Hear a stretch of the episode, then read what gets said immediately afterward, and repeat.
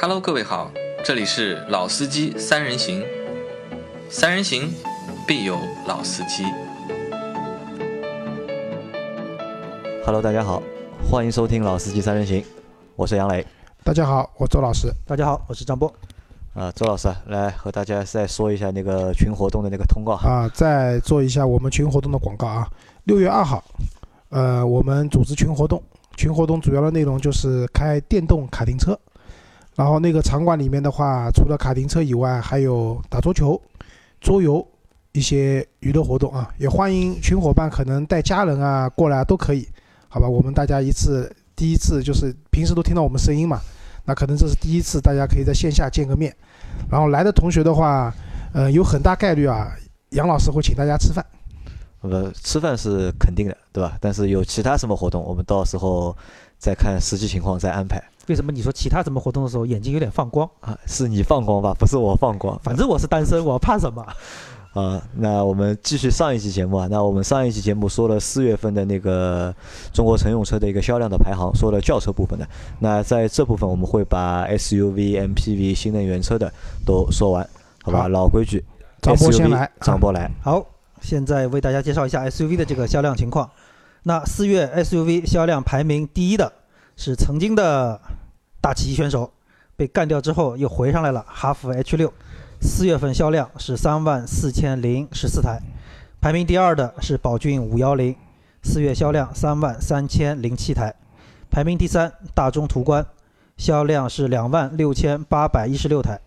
排名第四，吉利博越，销量是两万三千零二十五台。排名第五，别克的昂科威，销量两万两千四百三十三台。排名第六，本田 XRV，销量是一万九千四百六十八台。排名第七，广汽的传祺 GS 四，四月销量是一万八千一百六十四台。排名第八，日产奇骏，销量是一万六千六百八十六台。排名第九是荣威的 RX 五，销量是一万六千两百九十八台。排名第十，宝骏的五三零，四月销量是一万五千零六十六台。排名十一，日产逍客，销量是一万四千五百九十九台。排名十二是本田的缤智，四月销量是一万三千六百七十七台。排名第十三位是长安的 CS 五五，四月销量一万两千七百五十六台。排名十四，吉利的帝豪 GS，销量是一万两千四百二十五台。排名十五是奔驰的 GLC，四月销量是一万两千三百六十二台，啊、哈弗 H 六啊，重回榜首，重回榜首。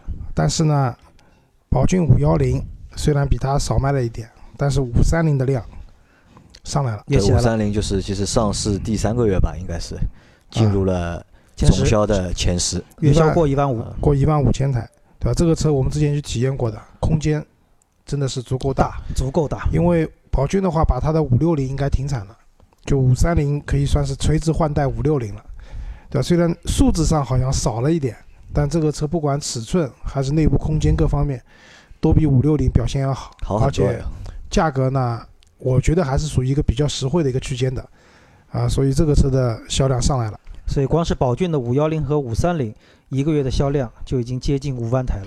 而且总榜里面我还看到第六位啊，本田的 XRV 和十二位的本田的缤智，其实这两部车可以就是看成两个本田，其实是一样的车型一样的车型，我们之前一直讲啊，小的小型 SUV 不好卖，嗯、确实，大部分的小型 SUV 不好卖，比如说别克的那个昂克拉，销量只有三位数，然后？但是 XRV 卖了将近两万台，缤智也卖了一万两千多台，嗯、我不知道什么原因，因为之前这两部车其实没有卖的那么多的，呃，四月份的话一下子这个销量上来了，你们觉得是什么原因呢？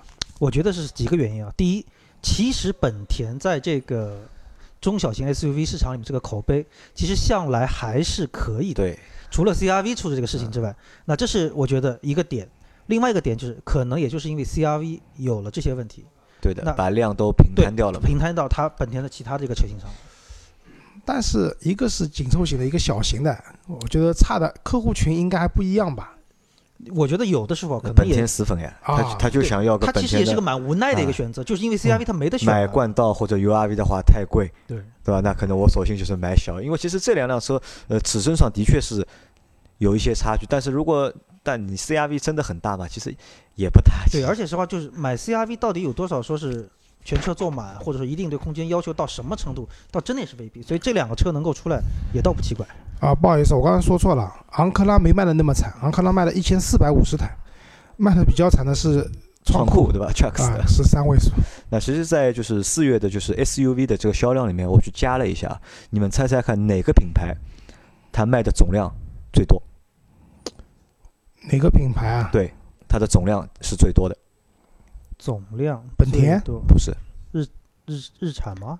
吉利，啊，吉利啊吉利在四月对不显山不露水，对吧？就那几辆车，对吧？然后都能够每个月有个两万三万的销量，啊然，后本就是吉利，它在四月份它的所有的 SUV 车型加起来是啊，卖的最多的我看得到一个有吉利的博越、吉利的帝豪 GS、吉利的远景、远景吉利的远景叉三、远景，嗯，是看上去蛮多的。啊，那张波，你翻到那个 sheet，就是我有一个 SUV 就是分级的那个 sheet，就是嗯我把就是小型、紧凑型、中型、中大型分开，了我做了个表嘛，你给大家读一下这个表。好的那我先为大家，那既然刚才说到了那个小型 SUV 啊，那我就先从小型 SUV 开始说。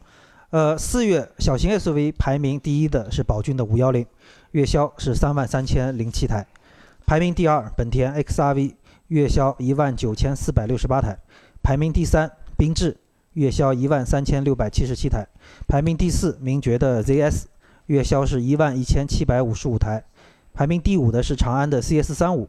四月销量是一万一千零二十五台，排名第六，远景的叉三，销量是一万零九百六十五台，排名第七，瑞虎三，月销是九千一百三十二台，排名第八是哈弗的 H 二，月销七千五百六十六台，第九名是现代的 iX 二五，月销六千两百四十六台，排名第十是猎豹的 CS 九，月销是五千四百四十九台。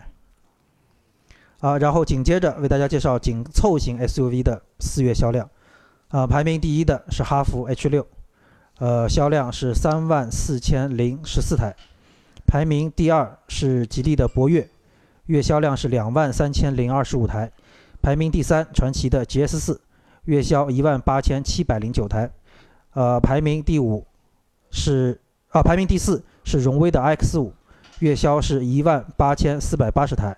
排名第五是奇骏，月销一万六千六百八十六台；排名第六是宝骏的五三零，月销一万五千零六十六台；排名第七是日产的逍客，四月销量是一万四千五百九十九台；排名第八长安的 CS 五五，月销是一万两千七百五十六台；排名第九帝豪的 GS，四月销量是一万两千四百二十五台；排名第十是荣威的荣放。四月销量是是丰田的丰田的啊，丰田的荣放那个嗯对呃月销是一万一千七百三十八好，台。那我们看一下，就是在小型 SUV 和紧凑型 SUV 里面，就除了五三零对吧？五三啊五幺零五幺零，它是上个月应该我记得是三月份的时候应该是卖了五万多台，但是到四月份啊，它就下量销量就下来了三万三千多台，但是 H 六的销量也下来了嘛，是三万四千多台，但是 H 六就是比五幺零卖的要稍微多一点。那其实在这个里面，我觉得就是除了和我们说的四月份就是整体的一个销量有就是有下降嘛，从紧凑型的车和就是 SUV 上面就可以看到这个销销量的一个就是收缩或者是锐减。但从其他的来看的话，我们看就是五幺零也好，XRV 也好，缤智也好，那基本上这三款车能够霸占掉就是小型 SUV 的前三名，而且我估计啊，在近三个月里面，在未来的三个月里面，基本上也就这三辆车排在这个前面了，也也很难有就是新的就是产品能够突破他们的这个位置。对，而且基本上来说，排名第一、第二的就是五幺零和 H 六的你争我夺了。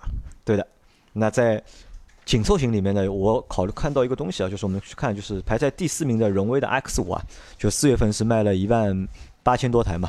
然后我去看了一下，就是荣威的，就是近三个月的一个销量啊，都是在呈一个就是下降的一个趋势。这个就和什么一样？就和就是我们在上一期节目说的那个英朗英朗有点相似。在去年的时候，X 五排在前五，妥妥的。但是到今年来看的话，就 X 五就很难就是进到前五名的这个位置了。这个是什么原因？我觉得之前因为啊，不否认 X 五是一辆荣威做的一辆不错的自主品牌的车子。嗯，刚上市的时候，就大家不管它的外形啊，包括它的做工啊，还有它用那些斑马系统啊，我觉得给大家带来蛮多的这种新意的。那市场上会愿意选择这辆车的人会买的比较多嘛？但是产品其实 X 五算下来到现在上市也有些时间了，这个产品逐步逐步的就是这个新鲜度退却以后啊，大家对这辆车购买的这种可能更理性了吧？就新鲜感就是过了，对吧？啊，对的，那它的销量可能要逐步的往下。那么接下来无非要么就是你加大你的优惠力度，要么就是通过某一次的小换代啊，或者小升迭代产品的级，迭代，对吧嗯推出一个让大家又耳目一新的东西，那么可以把它的销量又重新拉上去。对，而且其实对于这些级别的 SUV 来说啊，我觉得也是可能像我们前面就上一期说到的一个问题，就是一个品牌这个东西是很重要的一个点。你比如说，你像哈弗长期霸占这个位置啊，那我倒觉得说，你说它的车型现在还能有多少新意，倒也未必了。但是它的口碑在这里摆着，销量很好。啊，不是的，我们去看哈弗车子啊，H 六现在全新的 H 六花头很透啊，花头很透，它车子里面不管内饰，什么液晶的仪表盘，对吧？动力动力的总成的 1.5T 也好，或者那个 2.0T 也好，它的分类很细。就一个一一就一个哈弗 H 六这个车型就分了好几款，好吧分了三款应该是。那那可能是那可能是我最近对哈弗 H 六你对了解少了你。对这款车感觉有点老了，对吧？马上就有一个全新的 H 六给你看到，我觉得这个是哈弗的产品整个一个升级，然后多产品线的这样的一种，呃，组合拳式的这种销售吧，我觉得是有效果的。好吧，那我本来想说的是什么？第一点可能是品牌，像哈弗啊，像本田，这个是另外一个点。其实在这个级别里面比较就是能够显出来的，就是可能刚才你们说的这些点，就它的产品怎么样最新的东西去吸引消费者。那在这一点上，荣威的 X 五可能现在相对来说啊就比不如其他那些车那么新。我举个例子啊，荣威 X 五的尾标 1.5T 的车型，它标的是 20T，20T 对，2.0T 的车型标的是 30T。那在一开始大家不知道的时候，就买个 20T 也逼格蛮高了，对，别人不知道以为这辆车已经是 2.0T 二点零 T 了对吧。但是现在大家都知道了嘛，对吧？那可能就是这种排量标识上的这种花头就用完了，对吧？接下来要换一种标法了，我觉得什么 88T、188T 对吧好吧，这个就看他们怎么玩了。啊。紧凑型里面，我想说一辆车，就领克零一，上个月我记得是卖了八千多台，本来说四月份，可就是三月份是八千多台嘛，然后我本来说。据说四月份要破万了，那还是没有破，它卖了九千多，九千多，九千零七十九，那销量其实还算稳定，单看的话比 VV 七单单一的 VV 七或者单一的 VV 五都要多嘛。它还多百分之。五十。对对吧，我们之前一期节目录了，就老倪那期节目，我们讲就怎么样，我们说一个车子动力就是家用车啊，就是够用，或者说开起来比较舒服。那我觉得领克零一它的这个 2.0T 的动力总成，对吧？我觉得就是蛮好的诠释了一个作为一台家用车，它的动力怎么样，就是可以给你带来不错的驾驶感受。就杨磊之前讲，领克零一比较贵，如果出个 1.5T 的车型，把价格区间拉下来的话，可能会更好卖。但是呢，我我倒不是很同意这样的观点啊，因为我觉得我去开了 2.0T 的那个领克零一，它的动力的输出的平顺度，包括这种加速性，嗯，我觉得在就是因为我之前开的 H 六是 1.5T 的嘛，那确实要比 1.5T 的 H 六给给你带来的感觉要好很多。很多。嗯对，那我觉得领克零一，嗯，配了这个动力总成能卖到，以及这个价位啊，能卖到九千多台，我不得不说，吉利在这件事情上的运作上面啊，还是非常成功的，而且这个车全国统一售价，没有任何的优惠这个。我觉得这是一个很好的一个事情，就是很少有厂商敢做这样的事情，对吧？全国全国的一个统一的售价，没有一个价格区域的一个差别嘛。其实说到这个问题啊，我倒是想到我们上一期节目提到的那个英朗。那怎么说？就是我其实也觉得，现在我们大家似乎也有一点误区，就是说小排量、环保、更经济或怎么样。但其实你这个车出来根本还是要给人开的，你的这个发动机排量你可以小怎么？但是对于驾驶者来说，舒服的那种驾乘感受，甚至还是有一点余量的驾驶感受，可能会真的会对销量有很大的帮助。就，嗯，我们讲够用，其实大部分车的动力都够用都。都够用，对？只不过说在够用的基础上，还能给你带来一定的驾驶上的，就是张波讲的余量也好，或者说有一定的动力储备也好，对，那我觉得当你花到一定钱的时候，其实你是希望有的，对对吧？那反观啊，现在领克零二上市了一点五 T 的发动机，三缸的，三缸，对吧？号称也是源自于沃尔沃的，但我觉得这个车的销量，虽然它卖的相对来说便宜，但当然车身也小，我觉得这个车的销量不会有零一那么好的。呃，这个我和你持另外一个态度，相反的意见。我觉得呢，可能就是它的销量不会太差，就是能好到什么程度我也不知道，因为我觉得卖不过零一，呃，我觉得应该能卖过零一，我觉得能卖过零一，因为售价放在那里。其实领克这个品牌还是被广大的就是年轻的用户所接受了，已经。我认为就是在这个品牌在那些年轻用户里面已经有了心里已经有了地位了，但问只是什么呢？这个售价零一的售价相对来说贵了点。那现在如果出一个就是稍微便宜一点的车型，那可能很多就是用户，我觉得就是愿意花这个钱去买这个东西。好，各位听众，今天在这个地方大家也可以立个 flag 啊，看看周老师和杨磊这这两个人到底谁说的会准确一点。因为零二刚上市啊，我们看三个月以后三三个月以后啊这个成绩。打个赌，零二能不能卖过零一？我认为是不行的。啊，我觉得应该可以。好，这个 flag 算立下了。我们往下吧。好，接着给大家介绍一下中型 SUV 的四月销量。那排名第一的是途观，途观 L，四月销量是两万六千八百一十六台。排名第二位的是别克昂科威，销月销是两万两千四百三十三台。排名第三位的是奔驰的 GLC，月销一万两千三百六十二台。排名第四的是奥迪的 Q5，四月销量一万零三百六十八台。排名第五，东风的风光580，月销一万零六十三台。排名第六，长安的 CX-70，四月销量是九千五百二十五台。排名第七，丰田的汉兰达，呃，四月销量是九千一百二十二台。排名第八，雪佛兰的探界者，呃，月销是七千四百二十九台。排名第九是无蚁的 V VV7，月销六千五百零九台。排名第十是凯迪拉克的 XT5，月销是六千两百台。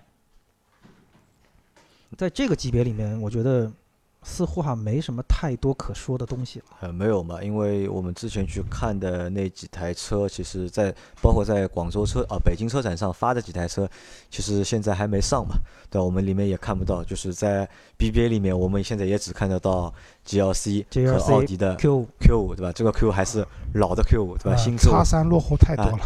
叉三什么时候上也不知道，对吧？其实，在这个中型 SUV 里面，就是没有，的确是没有什么太多的一个变化。包括我们就是我们私下说过那几台车，像那个本田的那个 URV 也好，冠道也好，其实它也都挤不到前十前十名。好吧，那我们就紧接着为大家介绍中大型 SUV 的四月份销量。那排名第一，途昂，途昂，这个是绝对的霸主地位了，月销是七千六百八十九台。排名第二，众泰的 T 七百，四月销量三千两百四十四台。排名第三，普拉多，月销两千六百四十五台。排名第四，哈弗的 H 九，月销是一千三百零六台。排名第五，荣威的 X 八，月销九百九十八台。排名第六，长安的 CS 九五，排名是八百八啊，销量是八百八十七台。排名第七是大通的 D 九零，月销四百十七台。排名第八，哈弗的 H 八，月销一百九十九台。排名第九，北京的 BJ 八零，月销八十八台。很吉利的一个数字，八十八台，啊。途昂呢，其实严格意义上呢算是大型 SUV 了，啊，只不过因为它那个分类没有车嘛，没法再跟它比了。把它们放在一起了。而且即使和相对低级别的车型比的话，它的销量也是一枝独秀。对，在这个里面，八零哎，BJ 八零，我要说，我最近这段时间在路上一直能够看到 BJ 八零。我曾经以为我看到的是一辆车，然后我最近就观察了一下车牌，我基本上在中环上面，我已经连续看到三辆不同的 BJ 八零了。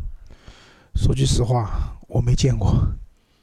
我只见过我们园区里面就是多了一辆大通的 D 九零，D 九零啊，所以我你知道我第一次为什么就看到 BJ 八零，就是我第一感觉，因为我的梦想车是那个大 G 嘛，我老远就看到它了。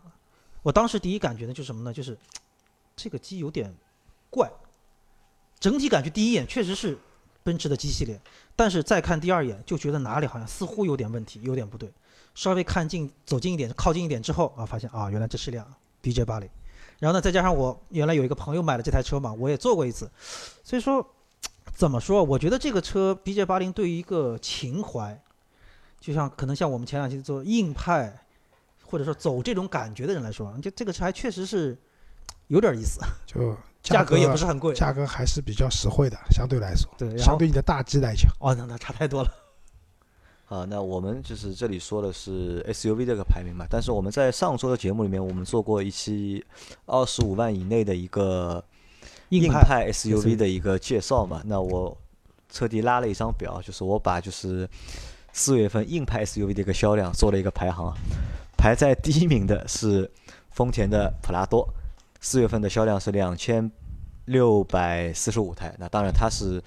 二十五万是买不到的，它是售价是超过二十五万的。第二名是 BJ 四零，一千三百二十四台。第三名是哈弗的 H 九，一千三百零六台。第四名是哈弗的 H 五，一千两百四十五台。第五名是大通上汽的大通 D 九零，四百十七台。第六名是日产的。图的哦，我操，我我说错了，我把这个表的排序排的有点问题啊，应该排在第二名的应该是日产的途达，然后才是 H 九和那个 BJ 四零。那其实我们在这里个这，我为什么要拉这张表呢？我只是想让大家去看一下，就是看看卖的最贵的，就是哦卖的最好的硬派 SUV 一个月能卖多少台。那其实我们看到了，卖的最好的一个月也也只有两千多两千多台啊。但我觉得随着途达，就是因为途达刚上市嘛，卖两千多台，接下来我相信啊，途达会突破这个两千多这个数字的，可能五千台是它的天花板。所以我觉得途达可能会改写硬派 SUV 普拉多老大的这个格局，对吧？对的，因为毕竟它的价格相对来说实惠很多，而且也提供了还算不错的越野的性能。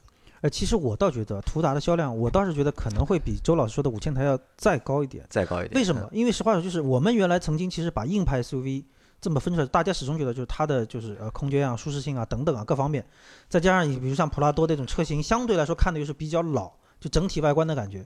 但是途达现在等于说外观相对比较年轻，然后车身颜色也还不错，配置又这么高，再加上它的这个整个所谓通过性这么好，所以我觉得如果在终端销售的这个环节啊。日产能够做的聪明点的话，其实我觉得这个车的销量还可以再往上走一走。嗯，再立个 flag 吧。好吧，我说我们三个月以后看好吧。好吧，今天这个节目就是大家都立 flag，就是过不了五千，那你觉得会多一点对吧？好，我们反正到时候都赌一瓶可乐啊，好，可口可乐啊。好，我们来看 MPV 的一个销量的排行情况。MPV 轮到我了啊，第一名那不用讲，五菱宏光啊，但是感觉卖的少了啊。只有三万一千八百零五台，之前都要四五万的一个量。哎，第二名别克的 G L 八又冲过来了，对吧？一万五千零九十一台。那第三名是比亚迪的宋 MAX，第四名是宝骏的七三零，卖的有点少了，八千台。八千台。第五名江淮的瑞风，七千七百四十七台。第六名是东风风行凌志，六千三百三十二台。第七名奥德赛。四千一百二十二台，第八名是风光三三零，四千零五台，第九名还是本田的艾力绅，三千八百八十台啊。第十名的话，我们之前一直讲怎么会卖不好，那个途安回来了，卖了三千四百十四台，相比竞品别克 GL 六的两千一百七十四台，多了一千多台啊。现在从从近几个月开始啊，就是途安的就是市场部啊。可以说了，对吧？就是即使我们卖的再差，对吧？我们比我们的老对手，对吧？比别克的 G L 六卖的要多一些。向老板汇报的时候，可以多一条东西可以说，对吧？对的，对。而且确实啊，最近大众、途安他们的那个市场部啊，就整个对这个一波一波的活动，拿这个东西开始说事了，又要开始了，确实又要开始了。其实说句实话，我一直觉得途安是一辆很好的车。为什么？因为在我开派利奥的年代。我们那时候朋友圈里面有一位年少比我们年长一些的大哥哥，他开的是辆途安，二点零，嗯，自动挡的，嗯，他当时跟我们讲，就这个车啊，只有他找这辆车麻烦的时候，从来没这辆车给他找麻烦。啊，其实这个车的，就是一从侧面来讲，就这辆车的质量各方面非常稳定，而且他也有孩子嘛，那时候，就他说这个车家用真的是非常非常的好。啊，所以其实途安，我觉得真的是一部很不错的车子，但还是限制于它的售价。我觉得，其实我说句实在话，就是说我们现在一直在说，就是 SUV 的销量这么高，其实我是觉得 SUV 销量的过高啊，其实是有一点我们的汽车消费其实有点问题的。方向，因为其实真的作为我觉得无论作为个人用来说也好，或者说作为家用车来说，途安的这个车空间，因为它的空间不只是说乘坐空间，它的整个头顶的这个空间高度非常高，也就意味着你家用放很多东西，咱们打比方说我去宜家买点什么东西，用途安装就很方便，带孩子都很方便，所以其实这种 MPV 在我的理解里面是更适合家用的，反倒是现在大家愿意第一时间去考虑 SUV，那我觉得。一方面还是中国人这个所谓的面子在在里面啊，这是一个问题。另外一个，其实 MPV 因为曾经原来给大家太强的印印象就是商务，大家真的还没有说真正的从家用的角度来考虑 MPV，所以导致大这种途安的这个销量。那途安我觉得最大的问题两个嘛，一个是售价偏高，还有一个呢就是之前老周也说过的，因为出租车的关系嘛，大家都不愿意去买一辆就是外面是跑的出租车的车型。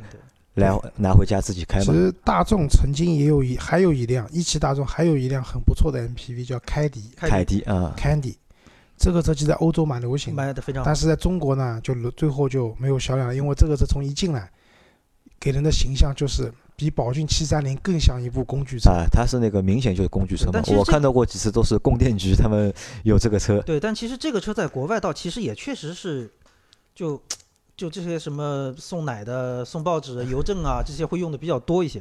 哎，其实说到这个，我还想再插一句啊，就是别克 GL 八和比亚迪的宋 MAX，因为其实，在我们前几期的节目里面一直在说宋 MAX 各方面表现确实不错，但其实我当时也在想一个问题，是不是因为宋 MAX 上来的时候那那个新鲜劲还在里面，所以大家可能会就会有一部大部分人啊会选择这个车。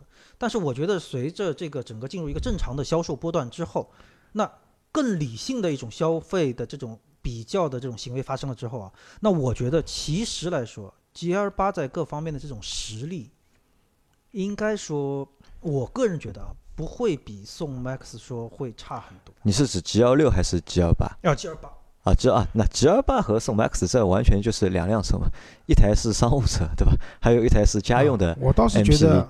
就是宝骏的那个三六零，三六零，嗯，这个车等到开卖以后，可能会对比亚迪宋 MAX 会有一定的影响。但是呢，你说宋 MAX 已经过了新鲜劲了，那我我觉得也未必，因为毕竟上的时间还不长。因为其实这个车现在它又有六座版了，对吧？其实这个车还是蛮覆盖整个一个大家对多座位车型的这种需求的这种市场的。嗯，我觉得。基本上它的销量应该还至少今年啊，应该还是会蛮稳定的。就你要说理性的话，那我倒反而觉得是从哪里可以看出就目前消费者理性了，就是宝骏七三零的这个销量下降了，对吧？宝骏七三零可能也是近一年来首次跌出一万前三名，销量没有达到一万辆。对，那可能是分流分到哪里去了？两个地方，一分到宝骏五三零上面去了，对吧？还有一个就分到宋 MAX 上面去了。其实，如果拿七三零和，因为我们之前做过对比嘛，我们之前是拿 G L 六和宋 MAX 去做对比，那那辆车两辆车对比的话，其实是不相上下的，对吧？各有各的优势。G 幺六在品牌上面是有优势的，在就是可能在就是设计啊什么上面都会比宋 MAX 更看上去更好一点。但是如果拿宋 MAX 和宝骏七三零去做比较的话，那七三零基本上完败。因为我刚才为什么会说到这个点？因为我正好上个星期身边有个朋友很奇怪，因为他也是一直听我们节目嘛，然后他在说，他说他其实本来想给家里添一辆 G L 八，因为什么？因为老婆基本上不开车了，然后呢就他一辆车，可能带着老带着小出去玩，然后呢听我们节目说了几次比亚迪的这个宋 MAX 之后呢，他去看了，看完之后他当时还很喜欢这辆车，觉得各方面还不错，然后呢回来呢说是给家人给老婆也介绍一下这车，老婆也去看了。第一反应也不错，但是呢，当时这个就买车的这个行为啊，就搁置了一下。然后上个星期他跟我说，他说左思右想，最后还是买了别克的 G L 八。那我当时也问过他，我说我们曾经节目做的是 G L 六和宋 MAX，他告诉我一句话，G L 六我根本完全都不会考虑。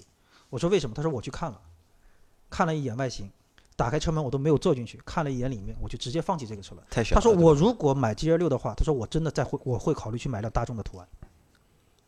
所以他当时给我的这个说法，我其实当时还是愣了一下，就是一个 G L 八的车主会跟一个宋 MAX 的车主去比，但是后来我仔细想了想，其实什么就其实我是我不知道各位啊，就我身边其实还是有蛮多人想把 G L 八作为一台家庭车来使用的。那从这个角度来说，当时其实宋 MAX 出来的时候，真的是抓了他们的一下眼球。我觉得是这样，就是 G L 八作为家庭车没问题，但有一个很很要命的一个问题是，你小区的停车环境能不能容得下 G L 八这样一辆车？呃就比如我现在住的那个小区，老小区嘛，就停车位还算可以，我每天哪怕很晚回家，基本上也能找到车位。但是局限于是我这辆轿车，如果我开着 G 幺八回去的话，基本上没地方停了，因为就是他对停车位的不管长度、宽度啊，对都有要要求。很高。那你那个朋友左思右想，我相信他会有一个比较理想的停车位，对，对他来说停车位确实不是问题。对吧？如果他的停车位也很紧张的话，那他左思右想，最后很有可能去买了宋 MAX。我觉得包括就是在预算上，可能你的朋友就是预算也比较充足嘛，对他的预算比较灵活一些，一辆 G 幺八可以买三辆三辆。宋啊 MAX 来。我倒觉得 G 幺八的对手是谁啊？广汽传祺的 GM 八，这辆车其实嗯四月份卖的还可以，卖了三千台，因为它今年全年的销量也不会在七千多台，一个月就卖了将近一半了。这个车的销量再上来，因为之前我们去广汽传祺店的话，那个车只有展车，连试驾都没有。啊对它，因为它产能有问题嘛。但这个车如果产能上来了，试驾车也给配上了，让大家能够体验一下那个车，加上它的价格相对来说是实惠的，我觉得这个车对 G L 八的冲击相对来说会比较大。能够分掉分掉一些量吧。对，我也觉得 G N 八其实可以对 G 二八构成很明显的这个好这个优势啊。我们继续往下啊，就是讲新能源了。那新能源的话，SUV 的话就是比亚迪的宋，三千一百三十七台第一名，第二名是荣威的 X 五新能源，两千一百八十二台，第三名是北汽新能源的 EX 系列，一千一百一十六台，第四名是华泰新能源 EV，一千四百十八台，第五名是宝马的 X 一新能源，七百七十台，后面就不念了，后面都是数字都很小了，反正基本上没有太多变化的。然后从那个中型轿车的话，那排名第一位的还是那个丰田凯美瑞的混动，对吧？之前我们解释过，我们把混动也算在那个，因为它油耗比较低嘛，我们认为它是一种另类的新能源吧。第二名的话是那个宝马五系的新能源，就是那个五三零 LE，卖了一千一百八十六台。今天正好那个宝马四 S 店的销售给我打电话，问我这个车考虑怎么样了。那我的回答还是加价加的太凶了，对吧？不考虑。这个车如果说加价，如果他真的想卖多啊，把现在的加价能够控制一下的话，我相信以现在的销量再翻一倍，两千多台，测试到三千台，我觉得都是有可能的。那第三位的话，呃，不念了，别克的车一百多台。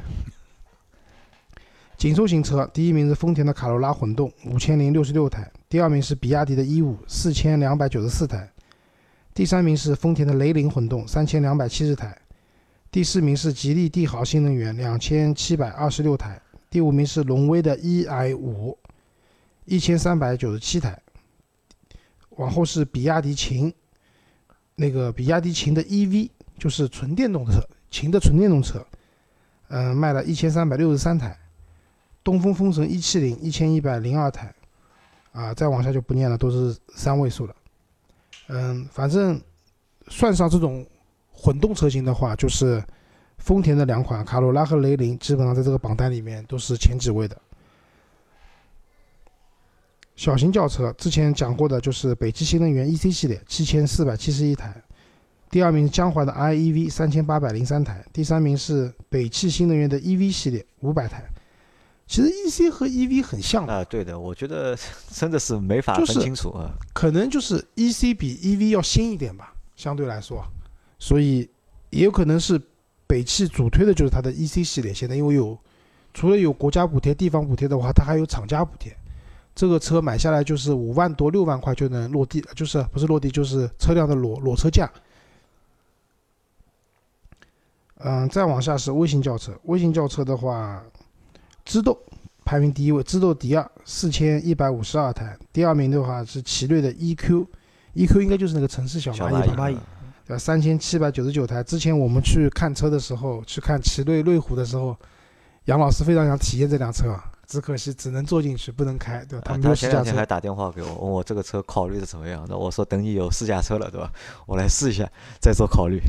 因为现在还不能确定这辆车开起来到底像不像一辆车，对吧？第三名是宝骏的 E 一百，三千七百六十台；第四名江铃 E 两百，三千台；第五名是众泰的 E 两百，两千零一十六台。嗯，之后是长安奔奔 EV 两千零五台，华泰 EV 幺六零幺八幺八台，爱呃海马爱上电动一千三百二十六台，哎，你们有没有发现这里面的名字啊？一一百、一两百，呃，EV 幺六零，其实这些车说明它的续航里程都在一百到两百公里之间。这也表明了，在这些微型车市场啊，其实做到这样的一个续航里程，基本上就差不多了。差不多到。我觉得有两点，一个是看不到三百的，对吧？呃，我觉得主要是一个是车子比较小，小它能容纳的电瓶的体积、小，电池包的体积有限，所以它的电池包的容量不会太大。那在这种情况下的话，这些车的续航里程就不会太高。那第二个的话，本身是辆小车嘛，别人买就是用户的定位可能也就是作为接送孩子啊，或者说买菜用的，它也不需要有很长的续航里程，只要价格足够实惠、足够便宜，就有它的市场在那充。电方便，开起来停车好停。好，最后我来，我们还是看一下那个厂商的排名啊。从上一期开始，我们做厂商的排名了。嗯，一汽大众，就四月份的销量是这样，就厂商排名里面是排在第一名的啊是上汽通啊，不好意思，我看错了，啊是上海通用，啊，17.12万万辆嗯然后是上汽大众十六万辆，第三名是一汽大众十五点零六万辆，第四名是吉利十二点八八万辆，第六名是上汽通用五菱十二万十二点七一万辆，然后是东风有限是十万两千十点二四万辆，接下来是长安汽车七万一，嗯，第八名是北京现代七万。长城汽车第九名，六点八八万；上汽股份六点二三万辆。啊，这里面就是像杨磊讲的，就是吉利好像不显山不露水，水啊，但在每一个细分市场里面都有排名比较靠前的销量的车型。所以妥妥的排在了就是前四名嘛。对，它十二万多嘛，按照这样计算的话，它今年如果我们把南北大众合在一起的话，算一家的话，那吉利就可以排到前三名。前三名了。啊，对的，那吉利按照现在这种销量的话，它今年有望破一百五十万辆呃，很有这个可能。啊，对吧？那最后啊，我给大家报一下，就是一到四月份啊，在各个就是车系里面，就是排名前十的一个车，在轿车领域是一到四月份排在前十的是朗逸，一共卖了十五点三万辆；第二名是轩逸，卖了十二点七六万辆；第三名是卡罗拉，卖了十二点六九万辆；第四名速腾卖了十点九九万辆；第五名宝来卖了九点五四万辆；第六名新桑塔纳卖了九点三八万辆；第七名英朗卖了八点八四万辆，第八名迈腾卖了八点八二万辆，第九名帝豪卖了八点八一万辆，第十名捷达卖了八点七一万辆。那其实大多数一半都是大众系的。大众系那在 SUV 方面，就是宝骏的五幺零，一月到四月一共卖了十七点二二万辆，哈弗 H 六卖了是十六点一八万辆，途观卖了十点二七万辆，传祺的 GS 四卖了九点六五万辆，博越卖了九点五六万辆，荣威的 X 五卖了八点五七万辆，昂科威卖了七点七一万辆，长安的 CS 五五卖了七点二五万辆，奇骏卖了六点二一万辆，长安的 CX 七五卖了五点九三万辆。那其实我们再看啊，就是宝骏的五幺零在一到四月份它是排名第一的，它目前是领先第二名哈弗 H 六一万台。那这个数字其实还是差的还是蛮多的，还是那在 MPV 方面，就是排在第一名的是五菱的宏光，卖了十十八点一七万辆；宝骏的七三零卖了五点五万辆；荣威的呃比亚迪的宋 MAX 卖了五点四六万辆，别克的 G 二八卖了四点九二万辆，还有凌志卖了二点四九万辆，艾力绅一点六九万辆，奥德赛一点四七万辆，风光的三三零一点四二万辆，捷德一点四一万辆，欧诺一点二九万辆。那其实在这个里面，我们看 SUV 和 MPV 里面，五菱排在了第一名，分别是他们的就是宝骏的五幺零和就是五菱的宏光，包括就是宝骏的七三零，第一名、第二名嘛。那可以从这个里面去看，就是一到四月份，那总的一个销量就是这样的。